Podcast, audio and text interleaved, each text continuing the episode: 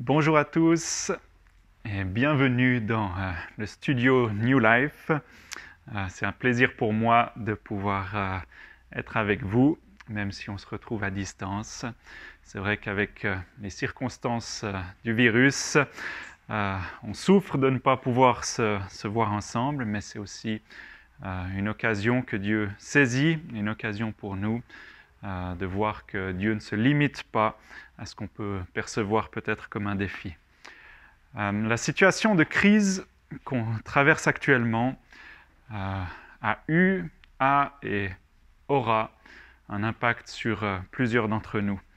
Et on pourrait se demander pour quelles raisons est-ce que Dieu permet cela Pourquoi est-ce que le monde entier est en train de vivre ces défis il y a déjà passablement de carences euh, de toutes sortes qui sont, euh, qui sont là présentes et pourtant euh, on est obligé de traverser ça et c'est encore les plus faibles qui vont devoir le subir. À nouveau une interférence. La vie n'est déjà pas toujours simple et ce drame vient encore nous empêcher de pouvoir faire ce qu'on aimerait faire notre lieu et les gens de ressources ne sont plus disponibles comme, euh, comme, ils pouvaient l'être avant. Euh, et du coup, passablement de choses viennent enrayer nos plans initiaux. Euh, peut-être qu'on travaillait dur aussi avant le confinement à toutes sortes d'activités louables et que nous nous retrouvons maintenant avec des bâtons dans les roues. Peut-être que nous avions des, des projets, peut-être que nous avions des gens à cœur et que pour finir, les choses deviennent plus difficiles et qu'on ne peut pas être autant, euh, autant efficace que, que ce qu'on aurait aimé être. Euh, il est possible aussi qu'on soit très content pour finir de nous retrouver enfin à la maison, tranquille, plus besoin de courir partout, plus besoin euh, de faire toutes sortes d'activités incessantes. On a enfin un peu de temps pour se reposer. Peut-être que d'autres ont eu des craintes qui ont surgi, euh, que des questions sur le futur sont apparues euh, et que des peurs sur la conséquence pour nos vies sont venues nous, nous perturber. Est-ce que nous allons nous effondrer financièrement? Est-ce que nous allons tomber malades, nous ou encore nos proches? J'ai été frappé de voir comme euh, chacun a son propre avis sur la question du Covid. Certains disent pourquoi est-ce que l'État ne fait pas plus pour aider et véritablement tout arrêter?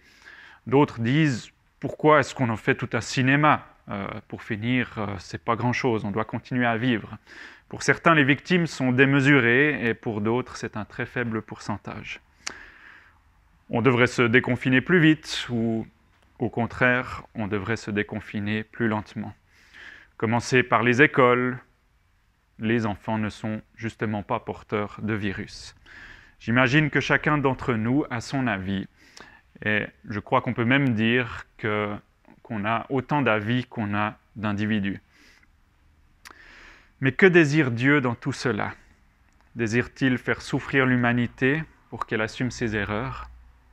Il est difficile de définir exactement pourquoi les choses sont ainsi. Par contre, nous savons que Dieu a tout entre ses mains et que l'inquiétude ne rajoutera aucune seconde à notre vie, comme le dit la parole dans Matthieu 6, 25 à 27. Devons-nous alors simplement vivre comme si de rien n'était et continuer nos occupations depuis la maison? En se penchant un peu en arrière dans la parole de Dieu, on réalise que les événements qui ont transformé le peuple hébreu n'ont que très rarement été les temps de facilité. On peut au contraire constater que c'est plutôt dans les temps de facilité que les plus grands héros ont failli. La semaine passée, Jérémie nous a encouragés à prendre le risque d'aller dans le désert, car même la plupart du temps, quand nos situations sont difficiles, il est souvent plus facile d'y rester plutôt que de prendre le risque d'un inconnu. On peut dire que tout semble se dessiner pour voir un changement se profiler dans les temps futurs, un inconnu. Quel est donc le chemin que Dieu nous appelle à prendre? On va lire ensemble ce que Paul écrivait à l'église d'Éphèse, Éphésiens 1, 15 à 23.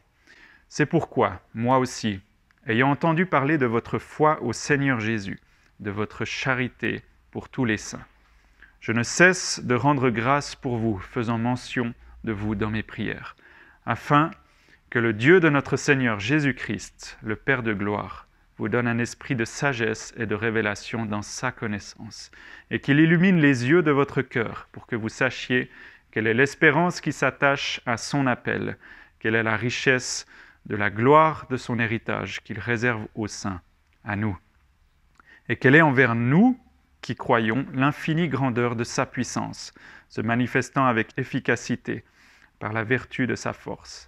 Il l'a déployé en Christ, en le ressuscitant des morts et en le faisant asseoir à la droite dans les lieux célestes, au-dessus de toute domination, de toute autorité, de toute puissance, de toute dignité et de tout nom qui peut se nommer, non seulement dans le siècle présent, mais encore dans le siècle à venir.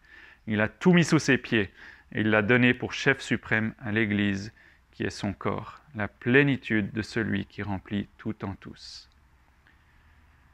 Nous laisserons-nous ébranler par un petit virus Dieu est au-dessus de tout, de toute domination, autorité, puissance, dignité, de tout ce qui peut se nommer, dans ce siècle comme dans celui à venir.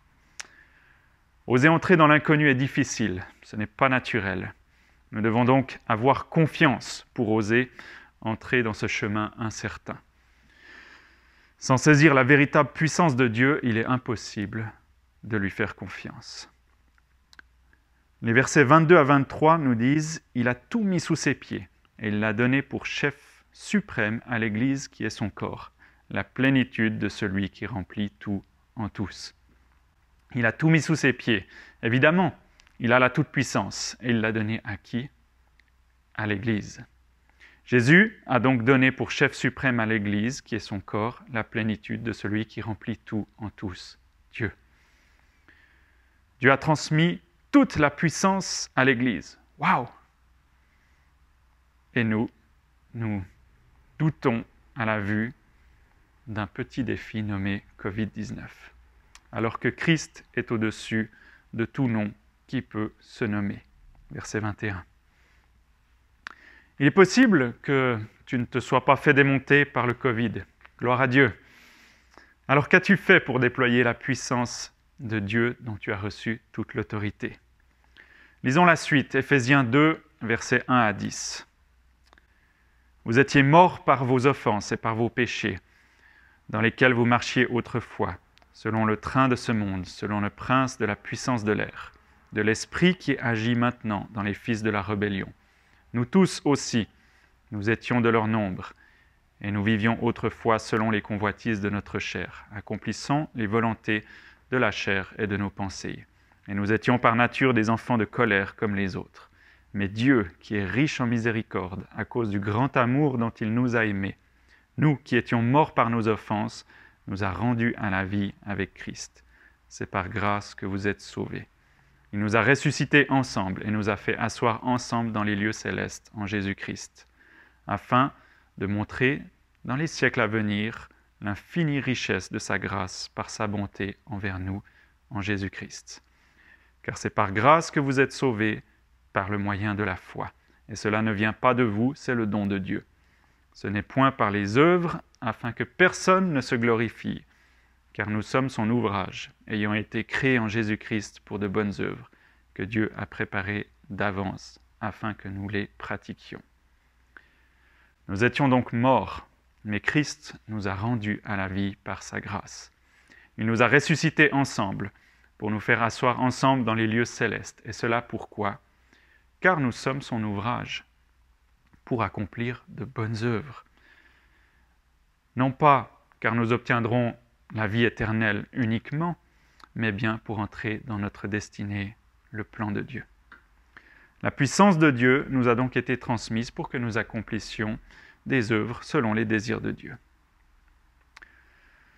Le peuple de Dieu captifs en Égypte, étaient appelés à faire des œuvres selon les désirs de Dieu. Ils devaient donc prendre le risque de l'inconnu pour sortir de la servitude et devenir une bénédiction. Si donc Dieu nous appelle à prendre le chemin du désert comme il l'a fait pour Israël, cela veut dire que nous sommes captifs. Captifs en Suisse Mais de quoi?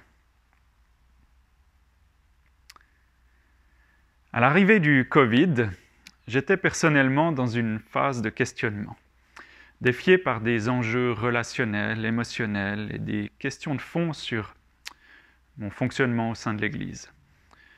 Je n'avais aucune envie de me charger avec des célébrations dans les maisons et des charges supplémentaires.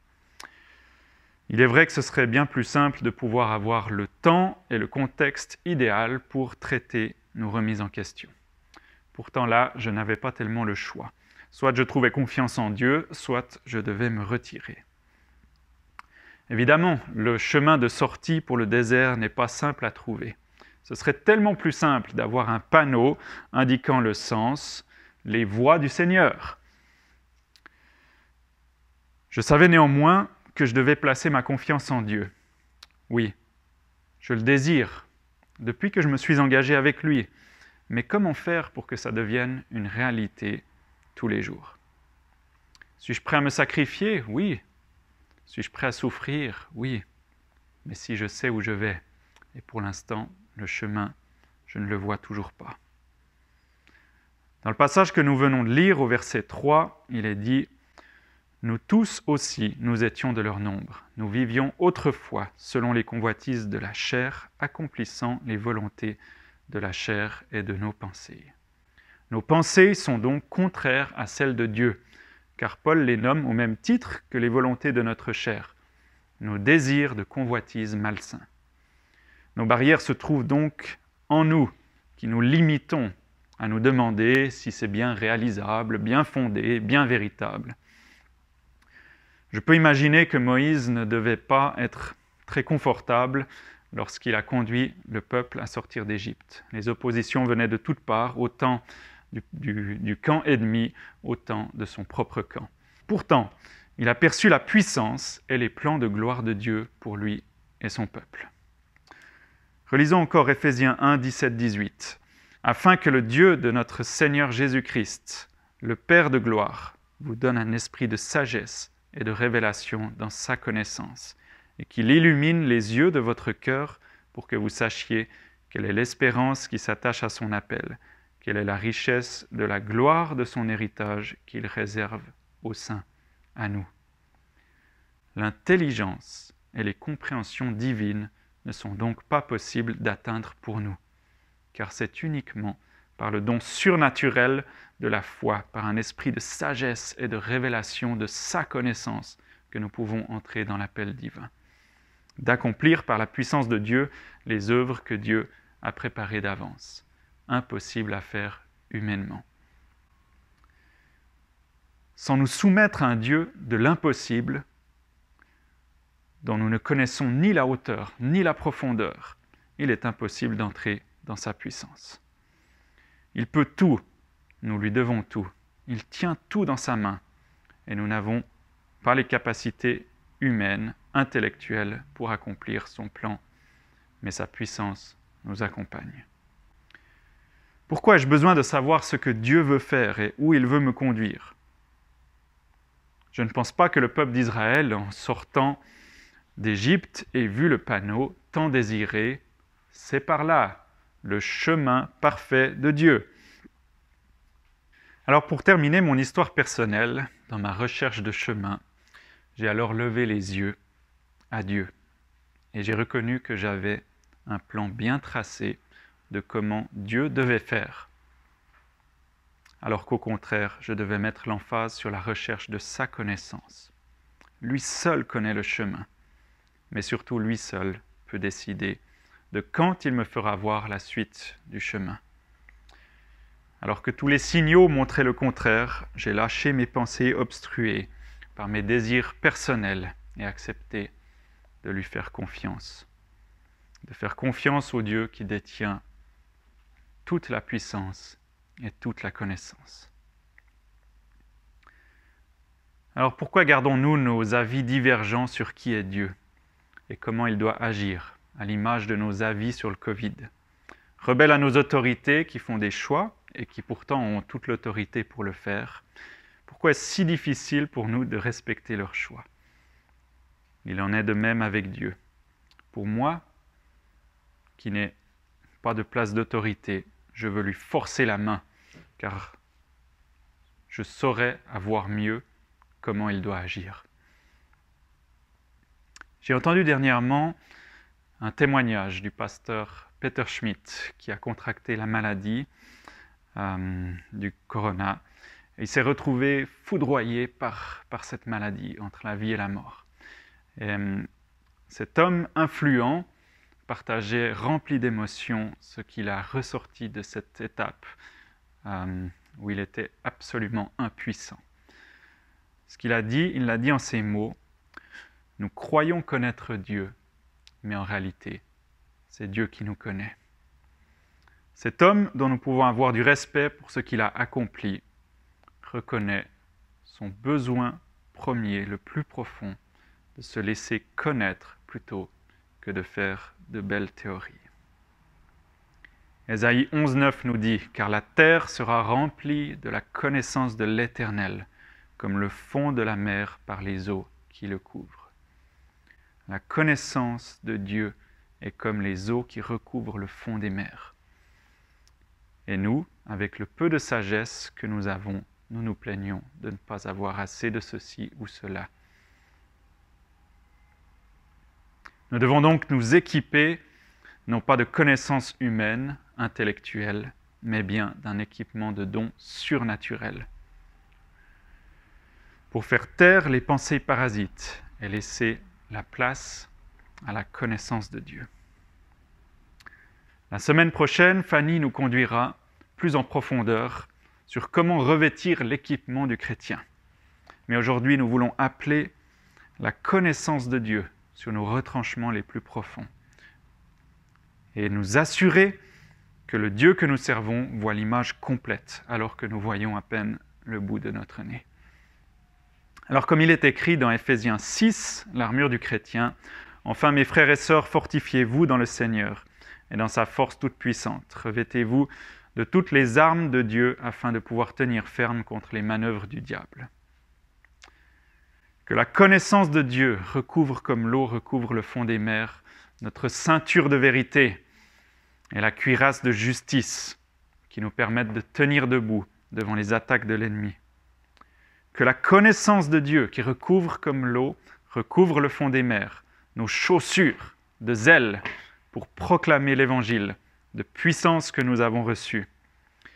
Que le bouclier de la foi et notre casque du salut protège nos pensées et ouvre nos yeux.